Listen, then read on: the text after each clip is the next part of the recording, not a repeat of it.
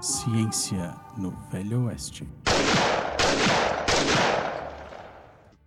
Olá pessoal, a gente está junto para mais um Ciência no Velho Oeste. O Ciência no Velho Oeste é um projeto de extensão gerenciado pelo GETIC, o Grupo de Tecnologias de Informação Aplicadas à Ciência aqui da Unipampa, campus uruguaiano, aqui no cantinho do Rio Grande do Sul, fronteira com a Argentina. Comigo hoje a Pamela. Olá pessoal, eu sou a Pamela, acadêmica do curso de farmácia, apaixonada por ciência, apaixonada por esse projeto. O Guto. E buenas gurizada, aqui é o Guto, né, professor de inglês, e sabe, Michel, que depois do River Ride do Frog, todo esse negócio de, de, de game pra mim é novidade. A Natália. Olá pessoal, eu sou a Natália, acadêmica do curso de farmácia e bolsista do podcast. E o Daniel. Olá pessoal, aqui é o Daniel, acadêmico de farmácia e é um prazer estar aqui com vocês mais uma vez. E eu sou o Michel, professor de imunogenética e um eterno apaixonado por ciência e nerd de plantão. Hoje o nosso assunto são os Exer Games. Você já ouviu falar sobre isso? Eu nunca tinha ouvido falar, te confesso que Na verdade, talvez você não conheça o termo, mas eu te garanto que quando a gente começar a falar sobre isso, Uhum. vocês vão ver que vocês já, pelo menos já viram isso. Pra, pra minha surpresa, eu falei com o meu filho, e meu filho me disse assim, pai, isso é ótimo, porque isso, porque aquilo, eu fiquei parado olhando. É, normalmente esse é o sinal que a gente está ficando velho. Exatamente. Nada. Mas para isso, como nós não somos os especialistas, nós estamos tendo o prazer de receber pela primeira vez aqui no podcast o professor Nelson Serrão, do curso de fisioterapia aqui da Universidade Federal do Pampa, que está nos dando a honra de participar do nosso programa. Professor Nelson, obrigado por ter aceitado, é uma honra ter você aqui com a gente. Muito obrigado, Michel. Gostaria de agradecer o convite por estar falando de Exer Games. Gostaria de agradecer a Natália, a Pamela, o Guto, o Daniel, para que a gente possa conversar um pouco sobre o que são esses Exer Games. né? Provavelmente vocês já ouviram falar disso de uma outra forma e a gente vai discutir vários termos de que a gente pode estar é, falando sobre os Exer Games e acredito que o pessoal vai gostar muito a respeito do que a gente vai falar, das novidades, dos tipos e quem sabe pode até ter em casa e não saiba, né? Ou como poder utilizar também dentro de casa. Muito obrigado. Bom, professor, é, como já, já externei aqui, pra mim é novidade. O que, que é esse tal de, de, de Exer Games? Então, Guto, os Exer Games, né, eles também são chamados de jogos virtuais, né, ou jogos digitais. E esses Exer Games consistem na interação gráfica, justamente de jogos com o indivíduo frente a um processo de realidade virtual, uma etapa de realidade virtual.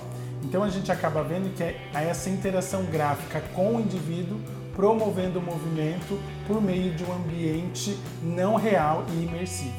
Então a gente acaba vendo justamente que os Exer Games eles têm vindo justamente para favorecer o movimento desses indivíduos, das pessoas, juntamente através de imagens gráficas em duas dimensões, três dimensões, e à medida que vai evoluindo esses jogos e assim as suas componentes dentro das imagens gráficas.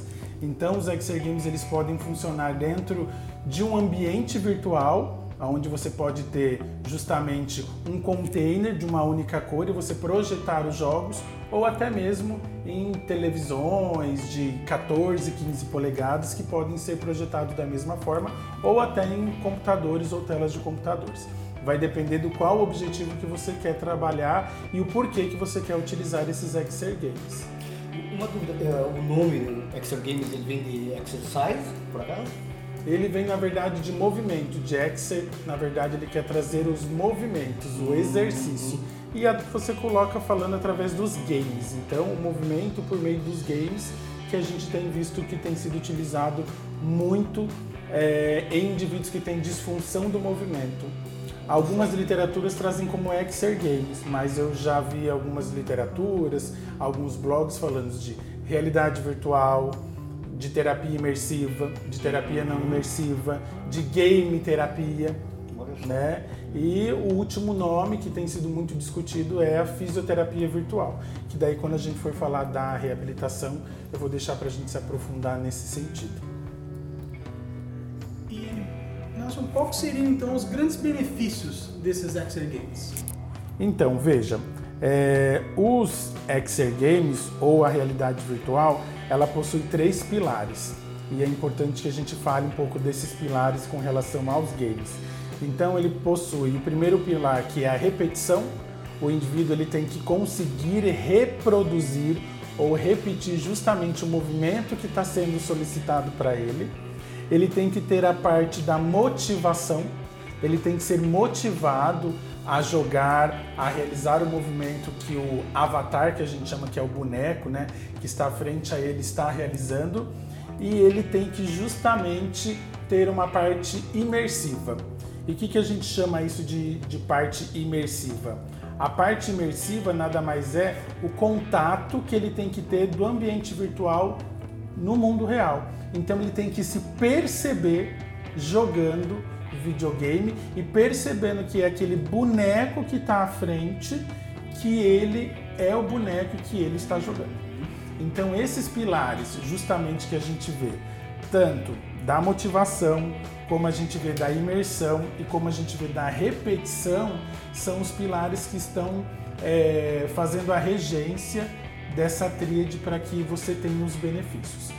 Então, se um desses pilares eles não são alcançados, a gente perde um pouco a interação com a imagem gráfica e o objetivo proposto. Então, toda vez que a gente vai propor o uso dos XR Games, eu não posso chegar e falar, vamos jogar videogame.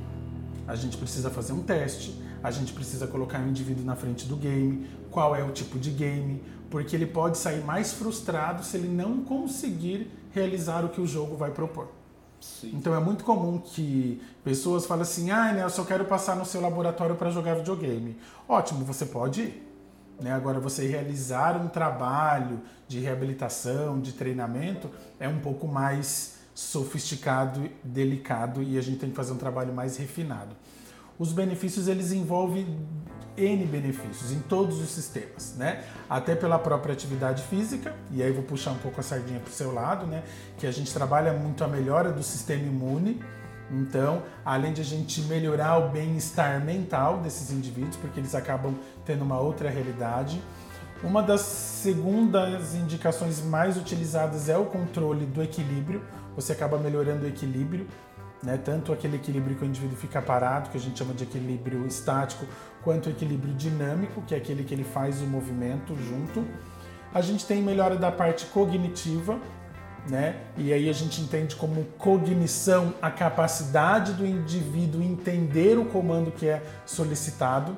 Então a gente utiliza até alguns testes para ver se ele tem um cognitivo preservado, a fim de saber se ele vai entender o que o comando do jogo pede. E a gente tem outros benefícios, como até melhora né, da capacidade espacial, então ele consegue determinar o período de tempo e espaço que ele se encontra. Então a gente consegue também ter a parte de melhora de atenção. Então é muito melhor a gente trabalhar num ambiente que é mais lúdico para ele. A gente tem a melhora da memória. Então ele começa a trazer padrões de memória que ele tinha antigamente, ele começa até a resgatar alguns momentos que ele não tinha antes. Então ele começa a falar: Nossa, agora lembrei que antigamente eu fazia isso. Então, até para os pacientes ou para os acompanhantes, isso é muito é, válido, né? Ele também melhora a forma de estratégia. Então, a gente fala de melhoras estratégicas é, em vez de ele subir uma escada com um degrau mais alto, ele prefere usar as duas pernas para subir, porque ele já trabalhou a parte de espaço-tempo, de noção espacial, né, de noção temporal, quanto tempo ele tem para fazer isso. E a gente trabalha até a parte mais complexa e refinada, que é a resolução de problemas por tempo determinado, por velocidade determinada, o que vai justamente fazendo com que ele vá melhorando dia a dia, dependendo da desorganização. Então, se a gente trabalhar como benefícios globais, eu tenho tanto a melhora do sistema cardiopulmonar, do sistema musculoesquelético que trabalha o movimento, eu tenho a parte de melhora de dor, porque às vezes a dor ela é causada pela falta de movimento, principalmente aqueles indivíduos que são sedentários. Uhum. Então a gente tem é, visto justamente que tem pessoas que elas ficam muito tempo acamadas e isso pode levar a até uma síndrome que a gente costuma falar de síndrome de imobilismo, né? De ficar muito tempo acamada, perde massa, e os jogos têm vindo justamente para ser um estímulo a mais para ele voltar a ter movimento. Então você pode fazer isso desde um local onde ele tem uma limitação grave, que é dentro de uma terapia intensiva, uma unidade de terapia intensiva, pediátrica, oncológica ou não, até indivíduos que tiveram algum problema ou até um sintoma depressivo e não saem mais de casa e não se movimentam mais. Então a gente tem diversas vertentes dos Exer Games ou da realidade virtual, que é onde a gente costuma mais falar, para todos os tipos de indicações. Eu estava, como falou agora em VR, né, em realidade virtual, aí eu me lembrei, agora finalmente eu me localizei, né, eu estava lembrando que o exército americano, por exemplo, tem usado direto na, na formação de, de soldados, é, a aeronáutica tem usado na formação de pilotos, né? Na formação de astronautas também está sendo usado, né? E também tem sido muito usado na neurociência, pelo que eu me lembro, para a questão, inclusive, de estudar o cérebro a partir de, da realidade virtual, não é isso? É, exatamente. A gente tem até visto alguns trabalhos mais avançados, até utilizando contraste. Né? Então a gente vê que há uns dois anos atrás saiu um trabalho mostrando um tomógrafo, uhum. o indivíduo deitado. Atrás do tomógrafo tinha uma tela de realidade virtual, apareciam jogos, o e aí o indivíduo era levado a resolver aquele problema ou ter aquela habilidade para mudar a peça de lugar, para identificar a cor, e no cérebro mostrava qual área ia se, ativ ia se ativando ao longo dos comandos. Então, isso é um trabalho que tem sido muito utilizado, mas né? Igual a gente estava falando nos bastidores, né? É muito difícil a gente levar um videogame para dentro do ambiente de terapia intensiva, né? Para dentro de um local, né? De tomografia computadorizada para você fazer e até você ter um tipo de contraste, né? Uhum. Então, mas para você realmente ver os estudos, né? De da linha cerebral, mostrando as áreas que são ativadas, que não são ativadas, ou naquele indivíduo que tem uma lesão, se outra área é ativada. Então, na fisioterapia e na neurociência, a gente utiliza muito isso, né? Áreas lesadas serão substituídas por áreas não lesadas que tenham é, função similar àquela área lesada. E isso a gente aí acaba avaliando uhum. indo um pouco para a área da neuroplasticidade. Sim. Né? E aí a gente acaba falando de uma outra vertente. Mas é isso mesmo. Uhum. Né? Eu acho que é, a realidade virtual ela tem vindo justamente para agregar todos os sistemas neurais, musculares, né? cardiorrespiratórios, desde a parte cardíaca e pulmonar até a parte micro, que é a parte imunológica. Então, os benefícios eles são ilimitados, a gente disse. É, a gente comentava antes, comentava com o Nelson antes de começar o programa, que eu trabalhei antes de, antes de começar a trabalhar na Unipamp, eu trabalhava no hospital. E esse hospital ele tinha uma, um centro de tratamento para criança com câncer. Para aquelas crianças, quando elas estavam com um pouquinho mais assim caído, vamos dizer assim, o seu, seu, seu estado geral, tinha um momento por semana onde elas eram colocadas para jogar, para realizar Excel Games. Para quê? Porque isso levantava um pouco o ânimo delas e isso a gente sabe hoje que afeta diretamente o sistema imunológico. Então isso dava aquela melhorada no estado geral das crianças como uma forma de terapia complementar. Então assim, ó, por muitos anos que eu tive lá, a gente via isso semanalmente acontecendo. Eu vou fazer um adendo nisso que o Michel falou, que antigamente tinha, antes de eu vir para cá, quando eu morava em São Paulo, tinha aquela febre de Pokémon Go. Sim. Né? que as pessoas gostavam de caçar Pokémons. Uhum. E os meus alunos adoravam catar Pokémon. E por muitos anos isso foi criticado nos hospitais, né? Porque as pessoas ficavam muito tempo no celular. Mas na pediatria era o que mais funcionava para o paciente sair do leito. Então, assim, eu acho que depende da forma que ela é colocada. Eu acho que para todas essas situações sempre você vai ter dois pontos de vista. Justamente para quem está trazendo e para quem não conhece o que ele está falando. Uhum. Então, assim, quando eu mostrava essas imagens em congressos que eu falava do Pokémon Go, eu era super criticado. no começo da palestra. Aí no final, quando eu mostrava uma criança indo atrás do Pokémon que estava cheio de dreno, ele tomava um cuidado para levantar da cama, ele saía, via o Pokémon no banheiro, aproveitava para fazer xixi, voltava para o leito, aí todo mundo adorava. Então eu acho que existem momentos e situações que ele sim deve ser utilizado.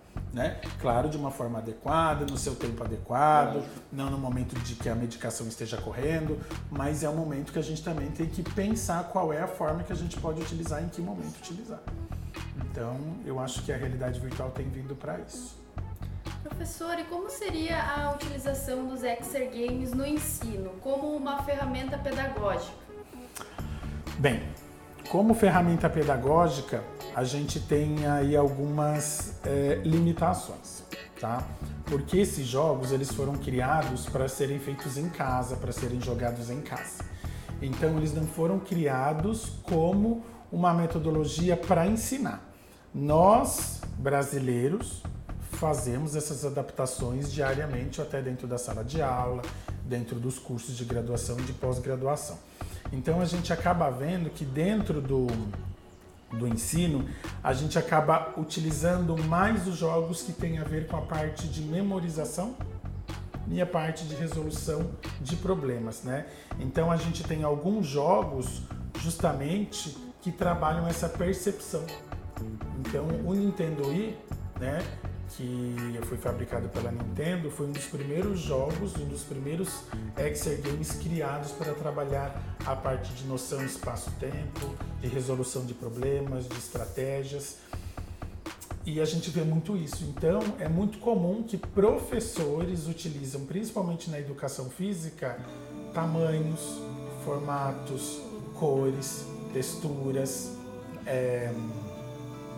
Além desses formatos, as estratégias para resolução e para vencer esse game. Então a gente vê que esses jogos eles foram sido adaptados para fazer esse treinamento ou essa forma de ensino-aprendizado dentro da sala de aula. Na educação física a gente sabe que isso é muito importante. A gente vê muito isso. Agora, na parte de graduação ou pós-graduação, a gente acaba vendo as tecnologias, né? Não relacionados só a games, a gente acaba vendo outras formas, mas não voltado aos games. A gente vê os quiz, a gente acaba vendo o QR Code, justamente para resolver problemas, mas com jogos a gente acaba utilizando mais essa parte de resolução de problemas matemáticos. Uhum. Na, eh, na graduação, igual na disciplina que eu leciono, eu leciono análise do movimento. Então, nos finais da minha aula prática, principalmente de coluna, eu peço para alguém jogar videogame e fazer análise dos movimentos que estão sendo realizados durante os jogos. Com certeza é uma diferença. Se eu estou na frente de uma lousa branca perguntando isso para ele, se eu coloco alguém na frente peço para ele realizar um movimento ou realizar uma passada ou as fases da marcha, é completamente diferente de alguém estar tá jogando videogame com uma música de fundo, né? E eu pedir para ele e aí ele fala rindo e com o pé nas costas. Então, claro que eu não posso utilizar os games todas as aulas, mas realmente aqueles que se dedicam e pedem para trabalhar com games, sempre a cada quatro aulas a gente acaba utilizando os jogos para promover essa interação e resgatar o que a gente viu com relação às outras partes do corpo. E não, não, não poderia ser usado também para a questão de despertar o interesse? Eu cito porque, por exemplo, quando eu era pipidiano, uhum. é, de ciências da natureza, eu usei o jogo Spore quando eu fui falar sobre é, evolução. Uhum. Então despertou o interesse da gurizada com aquilo ali, segundo grau, né? Despertou o interesse deles. E aí depois disso eu expliquei realmente como funcionava a questão da evolução. Veja, tinha. E eu vou falar então uma coisa para uhum. você. A gente tem um jogo no é, no Xbox Sim. que ele chama Vazamentos. E o que acontece? O avatar, ou o próprio indivíduo, ele fica dentro de um cubo de parece um aquário, e esse aquário ele começa a ter vários vazamentos. E aparecem peixes de todas as espécies ao redor. Então seria o momento do docente se adaptar, pedir para identificar que tipo de peixe, uhum. qual o tamanho de peixe. Né? Então, já que você falou de ciências da natureza, né? A, a gente vê muito a parte da aquicultura trabalhando essa parte. Então, eu acho que é mais uma forma da pessoa conhecer os jogos para estar fazendo essa adaptação. Sim, sim, sim, sim. Então a gente vê muito isso. A gente tem algumas limitações. Veja, o Nintendo Wii, a maior parte dos jogos dele são em inglês. Então a pessoa que está à frente precisa ter o conhecimento, conhecimento básico da língua inglesa. O Xbox não. A maior parte dos jogos já vem em português. Então ele já fala com você em português, ele já reflete com você em português. A maioria, né? Mas a gente tem alguns que não são em inglês. Então a gente, não são em português, perdão. Então é, é uma questão de você sentar e ver o jogo, né? Quando a gente faz pesquisa relacionada ao game, eu não posso comprar um game pirata, porque Sim, hoje as, claro. lit- as literaturas pedem até o número, né? Uhum. O código do jogo, se você criar um perfil. Mas eu compro o jogo pirata para testar em casa. Uhum. Então, eu tenho mais de 200 jogos em casa. Então, eu testo todos os jogos. Se eu vejo que ele funciona, aí eu vou lá e falo: ó, agora esse jogo aqui vai funcionar para isso. Mas eu já tenho jogos, por exemplo, que falam de mantras, né, que tem toda uma acuidade visual muito grande, que já os indivíduos que, que trabalham, têm disfunção mental, ou que têm um desvio mental, para eles foi péssimo induziram eles ao surto, eles começaram a ter uma outra viagem. Então a gente tem que pensar realmente qual é o público que você vai usar. Então a gente tem que saber qual é o tipo de game, né? qual é o tipo de jogo. A gente tem trabalhos vendo também, e a gente fala de benefícios, né? Você falou do VR, do óculos. A gente já encontrava antigamente óculos por 400, 500 reais Sim. Né? E eu fui dar uma, uma aula agora em Salvador e eu falei que hoje tem óculos por 40 reais. Aí um rapaz levantou a mão e falou assim, mas o Samsung 40 reais? Eu falei, não. Eu tô falando é Samsung, né? Eu tô falando de um VR mais Sim, simples, sim, sim, né? sim, mas- Que você coloca o celular Uhum. de todas as marcas, mas você já comprava óculos por 400 reais. Hoje você compra por 40 reais. E, dá pra jogar River Raid com isso ou não? Dá. Dá porque você tem um console junto. E aí a gente só tem um problema, Guto. Muitos trabalhos estão mostrando que aquele indivíduo que usa muito o VR com óculos tem apresentado atrofia de nervo óptico. Nossa. Por quê? Porque ele fica muito Claro, muito próximo, próximo. e a claridade do jogo é muito. Então, assim, Nelson, então não vou poder usar o óculos nunca mais? Não estou falando isso. Estou falando que para pesquisa, que você utiliza várias sessões por um período muito grande de tempo, você tem que ter um limite. Então, Exatamente, tudo, tudo é uma questão de, É. de exagero, né? Ou não. mas eu já usei muito óculos, né? Principalmente quando eu não tinha os games. É como diz minha mãe, em exagero até água faz mal. Ah, concordo. Professor, o senhor pode nos dar mais uma explicação sobre a utilização dos games na promoção da saúde? Então, Daniel, veja, quando a gente fala de promoção de saúde, e é uma tecla que eu bato bastante de, dos games, quando a gente fala em promover saúde, é promover orientações atividades antes que a doença se instale. né? Então, hoje a gente fala que a fisioterapia do século XXI ela não se baseia mais em tratamento, em reabilitação, já que a nossa formação é de entendimento que a gente já sabe o ciclo da doença, o mecanismo de lesão e é nessa- é nossa obrigação orientar esses indivíduos para que não venha desenvolver qualquer disfunção do movimento. Então veja, na promoção de saúde a gente tem- utilizado ela para três grandes vertentes quando a gente fala justamente de promoção de saúde. A gente fala de na parte educacional, justamente em sala de aula, na parte de atividade física, que a gente tem promovido muitas campanhas, oficinas que utilizam os games para se movimentar. Então, aqui na universidade, a gente tem várias oficinas de, de mexendo o corpo, utiliza o game para mexer o corpo. A gente tem na parte de entretenimento, justamente de chamar a atenção, de ele criar estratégias na parte de ensino-aprendizado, fazendo com que ele utilize o jogo para ganhar a confiança, o interesse e a motivação para esses indivíduos. E a gente tem uma terceira linha que tem sido muito, muito discutida, Daniel, que é da saúde mental. né?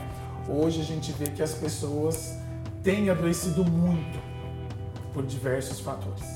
E, e a gente tem visto justamente que o principal benefício da realidade virtual, dos XR Games, da game terapia, é justamente promover a saúde mental desses indivíduos. Então, a, hoje tem muitos trabalhos têm indicado as terapias imersivas justamente para evitar disfunções, desvios ou distúrbios mentais antes que eles se instalem.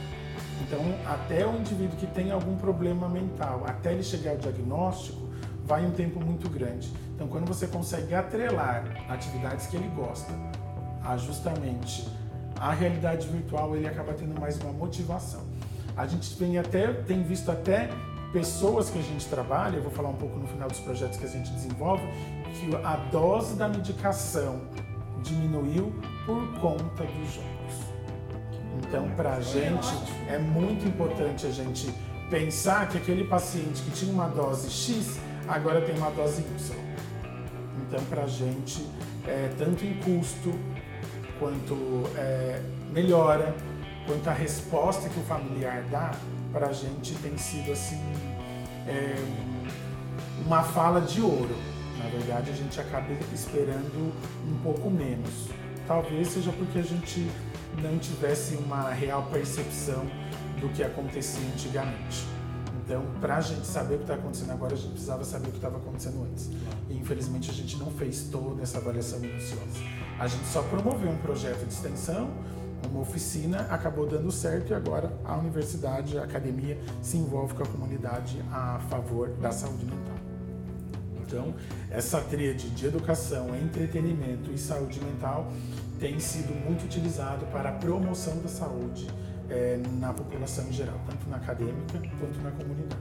E agora a gente indo para uma área mais específica. E na fisioterapia? Qual que é o papel da, dos XR Games como recurso fisioterápico? E aí eu vou me limitar, né? Porque senão eu vou ficar aqui falando até. É, inicialmente, os jogos de realidade virtual eles foram criados para trabalhar com idosos né? justamente porque o idoso tinha muita perda de equilíbrio, muita perda de força. Então hoje se você for procurar na literatura, você vê muitos trabalhos de game terapia voltado para o público idoso. Aliás, nós os idosos agradecemos.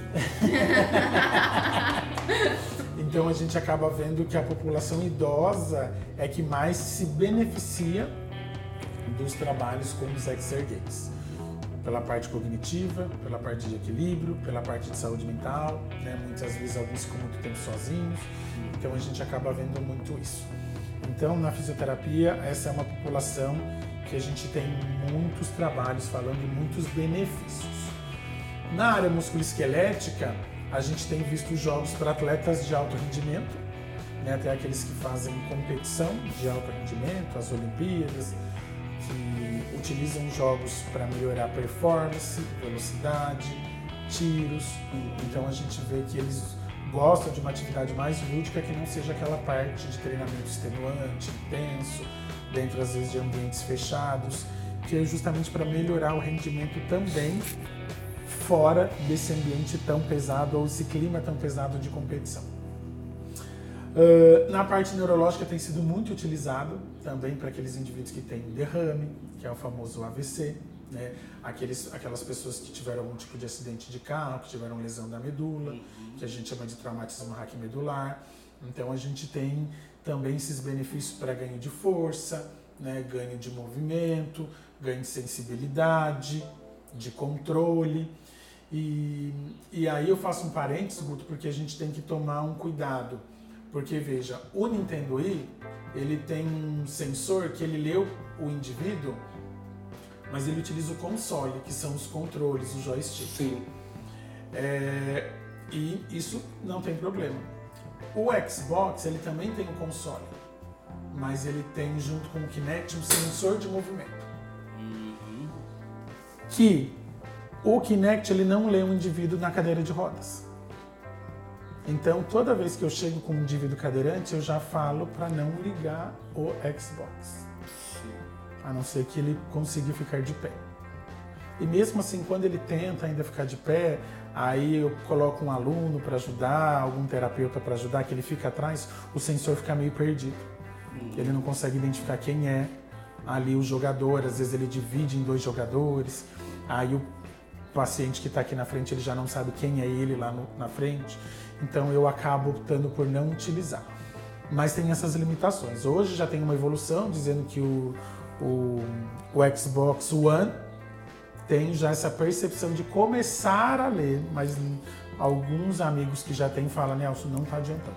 Não lê, é a mesma coisa e os jogos são mais caros. Então a gente acaba vendo isso.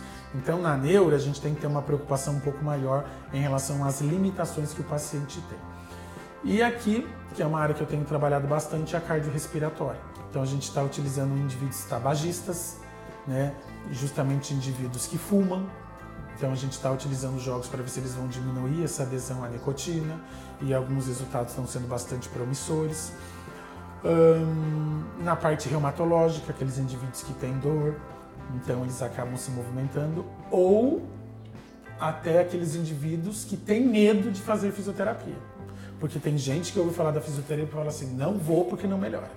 Esse a gente chama de pacientes cinesiofóbicos, que tem medo de fazer exercício.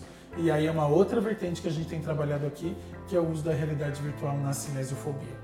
Então a gente tem devolvido o movimento através de jogos, claro que cada jogo específico para aquela população, para que a gente possa gradativamente evoluindo dia a dia com relação ao ganho do movimento. Lembrando que para a gente o objetivo, independente da área que seja, é a independência. O nosso objetivo com relação aos jogos é que ele seja o mais independente possível, melhorando a qualidade de vida, seja em qualquer âmbito, na parte psíquica, na parte social ou até na parte do movimento. É, uma, bem específica que me comentaram hoje, justamente quando eu comentei que nós vamos tratar sobre esse tema, e disseram que tem até um jogo para criança que está paralisada na cama para treinar a respiração, né? Tem, tem. Então a gente tem vários jogos. Uhum. Vejam, é, nós temos um, um jogo, basicamente, que você tem um sensor, que esse sensor ele vai lendo o que você está fazendo. Então o que acontece? Ele te dá um estímulo para você aumentar justamente essa frequência respiratória e começar a melhorar. Então é muito comum, a gente já até viu no Facebook, que é quando você vê um círculo, ó, quando o círculo abrir, você puxa o ar. Quando o círculo fechar, você fecha o ar. É a mesma coisa. Então, eles são jogos, esses são os jogos mais baratos. Então, a gente vê que tem indivíduo que está acamado, que você pega uma tela branca e projeta pelo datashow. Então, veja, Guto, quando eu vim para cá, eu trouxe uma experiência de ponta. Então, assim, eu não peguei as pessoas que jogam videogame numa TV. Eu fui numa rede Sara de reabilitação, que é a rede Sara Kubitschek, que é um dos maiores nomes da reabilitação do país, e eles têm uma sala 12 por 12. E essa sala tem três videogames. E aí o que acontece? Eles projetam o jogo pelo datashow. Então o que acontece? O boneco ele fica justamente do tamanho do paciente. E aí ele se vê. Claro. E mais ainda, eles têm um home teacher. Então o som promove essa imersão. Aqui a gente já conseguiu fazer é, uma imersão com um data show, com um home teacher, por isso que alguns professores até batem lá na minha porta, porque o som está muito alto, porque eu não consigo jogar videogame baixo. Né? Então, você tem essa parte da interação que é importante. Então, no hospital, indivíduos que estão acamados, que não se movimentam, a gente consegue ver que eles projetam. Tem gente andando de bicicleta, então eles mexem a perna. Tem gente que está pescando, aí eles têm que jogar o braço e achar que é uma vara. Sim. Então, eu, eu podia falar de todos os jogos. A gente tem um, basicamente, da pediatria, que ele chama Kinect Animal. Né? O que, que é esse Kinect Animal? A- existe um, um- um animal que o jogador escolhe qual animal que ele quer ser, e esse animal ele fica esperando você dar o comando. Se você demorar muito, ele começa a bater na tela, ele começa a bater com a pata, ele começa a dar a orelha para você fazer um carinho na orelha. Você consegue dar nome, ele começa a lamber a tela e aí o paciente tem que colocar a mão. Então existem vários jogos que você pode ter essa interação. Na pediatria, quando ele descobre que ele já conseguiu fazer todo, ele já pede outro jogo. Porque daí o animal ele vai fazer a mesma coisa. Sim. Uma limitação que a gente tem é do um jogo que vem com o game, que é o da Disneylândia. É muito bonito. Ele leva você a realmente a Disney. Mas ele é muito trabalhoso para começar, ele demora muito tempo e ele é em inglês. Então a criança que não entende, para ele não tem o menor cabimento Claro. ele ficar vendo aquele castelo. Então a gente tem todas essas ativações. Eu tenho até games que a gente utiliza para pessoas que têm fobia de falar em público né? Então, tem jogos onde você tem que ler um texto e aí você vê uma pessoa na plateia é, arrumando a unha, lixando, outra no celular, coisa que a gente não vê na sala de aula, né? Nunca, nunca. Então a gente quase Não não vê essas situações enquanto alguém está falando ali na frente. Então é justamente para tirar a sua atenção, para treinar, Uhum. que a gente utiliza muito em saúde do trabalhador, que é uma outra área também. De levar justamente os games para as empresas daqueles trabalhadores. E é muito bonito porque você vê 30, 40 pessoas jogando videogame ao mesmo tempo. É uma coisa que eles falam, ai, obrigado por vocês terem vindo aqui. Então, Guto, eu poderia ter tá te falando assim várias aplicações. E aqui a gente está tentando colocar um pouquinho em cada área. E quais dessas aplicações estão sendo usadas na Unipampa? Né? O que está sendo feito direto pela Unipampa? Ó, aqui na universidade a gente tem um laboratório de realidade virtual. Então ele já existe aqui. É, a gente vai fazer a inauguração da nossa liga acadêmica dia 13 de novembro. Ela se chama Liga Acadêmica de Realidade Virtual, Larev. Ela vai começar na segunda noite com os trabalhos que a gente já desenvolve ou já desenvolveu. Quais são os trabalhos que a gente tem já concluídos? A gente tem trabalhos concluídos na área de saúde mental e de usuários do CAPS.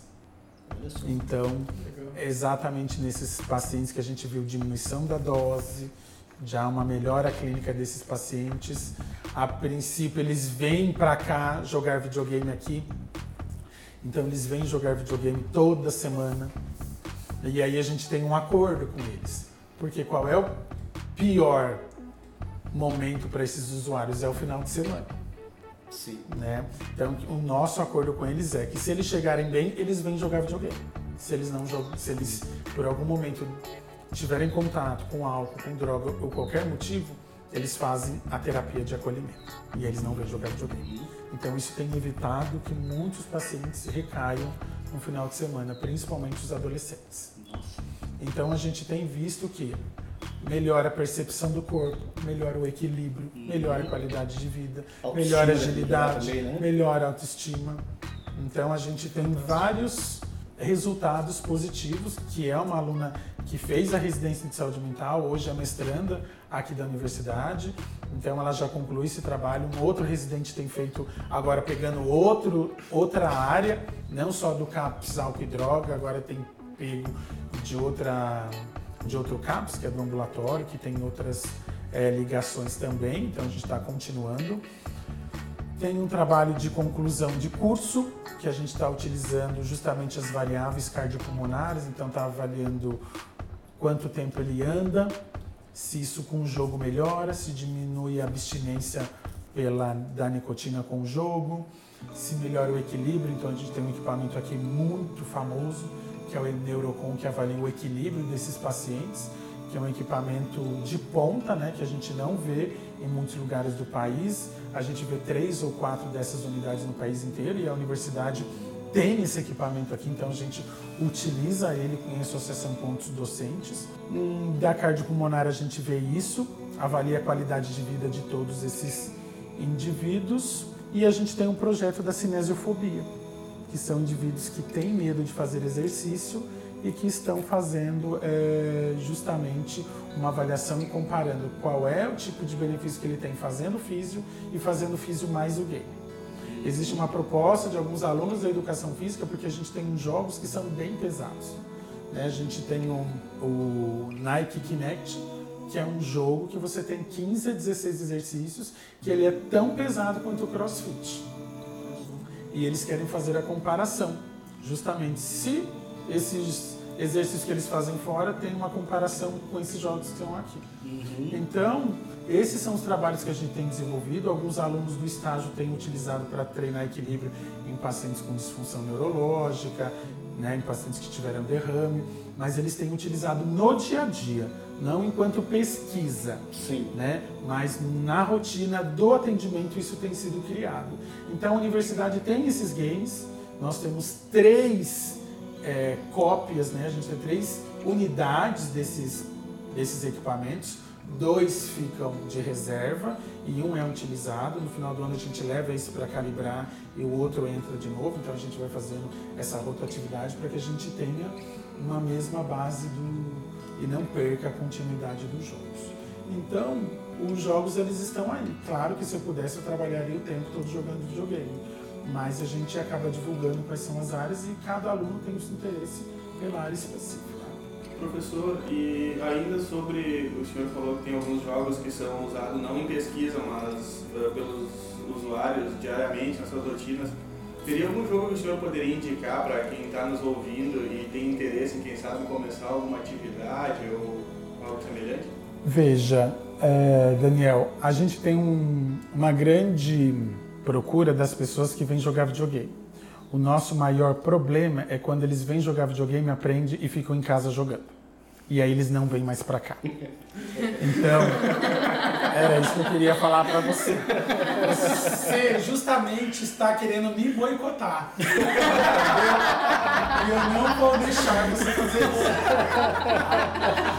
Então, assim, Crianças não jogam videogame é, brincadeiras à parte, mas quando a gente traz o indivíduo para jogar videogame, a gente deixa claro que os jogos, os Exer Games, eles não substituem a terapia. Então ele tem que continuar fazendo terapia, seja físio, fonoaudiologia, psicoterapia, terapia ocupacional, e o jogo é um complemento. Então, a gente tem jogos já que foram criados para reabilitação e que te dão o poder de você abrir para ele jogar em casa ou não né? E aí você utiliza um computador, né? existe um jogo que ele chama Vale das Maçãs, que você só usa o Kinect e um notebook, então ele te dá o score, você exporta relatórios, você tem toda uma escala de dor, uma escala de equilíbrio que o próprio game te dá. O ruim, Daniel, é quando ele começa a aprender e ele acha que jogando em casa ele não precisa vir a terapia. Então a gente toma um cuidado para colocar em que momento você faz isso. Então você me perguntou assim, existe um jogo? Todos os jogos eles são recomendados para você jogar em casa, desde que o objetivo não seja terapêutico, seja lúdico. Olha, eu quero jogar com meu neto, com meu afilhado, no final de semana é hora de fazer isso. Você pode jogar para em todas as idades. É diferente de um indivíduo que está no pós-operatório, de cirurgia cardíaca, vira que a gente está jogando videogame e ele fala assim: Ah, Nelson, hoje eu posso jogar em casa porque eu não vou na terapia. E aí você fala: Não. Nelson, posso comprar um videogame para jogar em casa? Não, não pode. Você só vai poder jogar videogame quando você não precisar fazer mais a terapia física. E aí você pode comprar e jogar quantas vezes você quiser. Então a gente tem que tomar só um cuidado nisso que você falou, porque todos os jogos eles têm indicação para você jogar em casa. Você pode pegar o óculos, né, o VR para você trabalhar justamente em casa. Tem jogos de montanha russa que você pode utilizar desde que o tempo não seja prolongado. Todos os jogos, o Nintendo Wii, o Xbox, ele já vem com jogos, então ele vem com esporte, apesar de que o esporte ele tem muitos jogos que não são da realidade do Brasil, como esqui, como golfe, né? A boliche até vai, né? Porque as pessoas acabam indo, mas são jogos que ainda não são tão familiarizados com a população brasileira. E o Xbox que vem o Adventure, e é que vem cinco jogos que você pode fazer é, em casa mesmo. Todos os layouts dos jogos são para casa. Então, toda vez que você for ver um trailer de um jogo, vai mostrar em casa. Então, assim, todos, todo mundo pode jogar videogame em casa. Para o seu bem-estar físico, o que você tem que tomar cuidado são com os excessos. Né? Não substituir o jogo por uma atividade física, por uma tarefa que já está pré-determinada, por uma lição de casa que deixou de ser feito. Né? Você tem que dosar e saber qual o melhor momento de estar jogando. Tomar aquele cuidado no caso do paciente que está em terapia de não deixar ele afetar a terapia, já que Exatamente. ficar em casa jogando vai ser a mesma coisa. Exatamente. Bom, pessoal, a gente falou bastante sobre Axel Games, ah, mas infelizmente a gente já está adiante um pouquinho até do nosso tempo do programa. Eu quero agradecer ao Nelson pela participação. Eu acho que toda vez que a gente fala Extra Games, VR, games no geral, games é algo que sempre é tão atacado, né? O pessoal fala que jogar é perder tempo, jogar estimula a violência. Você está vendo que não, né? Tem um outro lado, tem o um lado lúdico, tem o um lado do ensino, tem o um lado na reabilitação de saúde. Depende de como você usa, de quanto você usa, de que finalidade você dá. Então, assim, ó, como tudo na vida, é uma questão de ponto de vista. Então, Nelson, obrigado de novo pela, pela participação. Foi um prazer te receber aqui. Foi extremamente instrutivo. A gente quer te ver de novo. Quem sabe vamos falar da próxima vez mais sobre os resultados dos teus projetos aqui.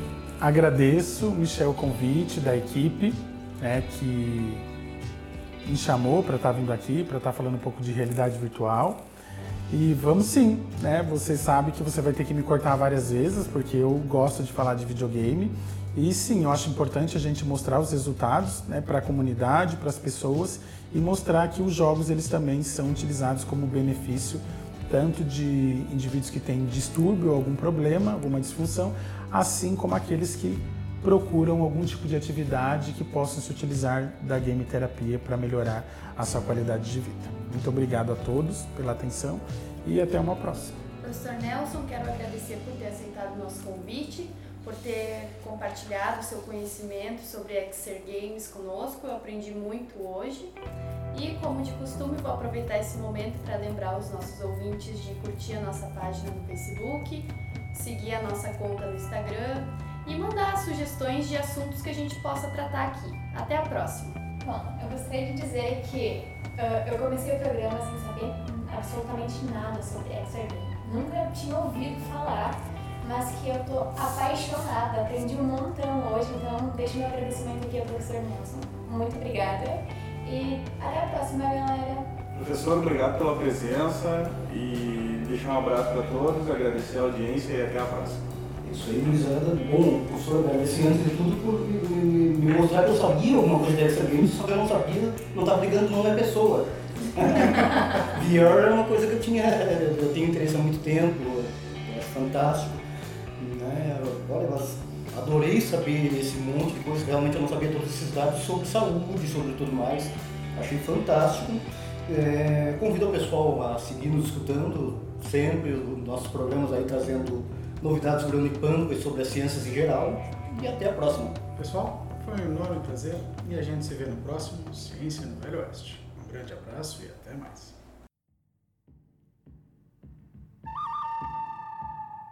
Ciência no Velho Oeste.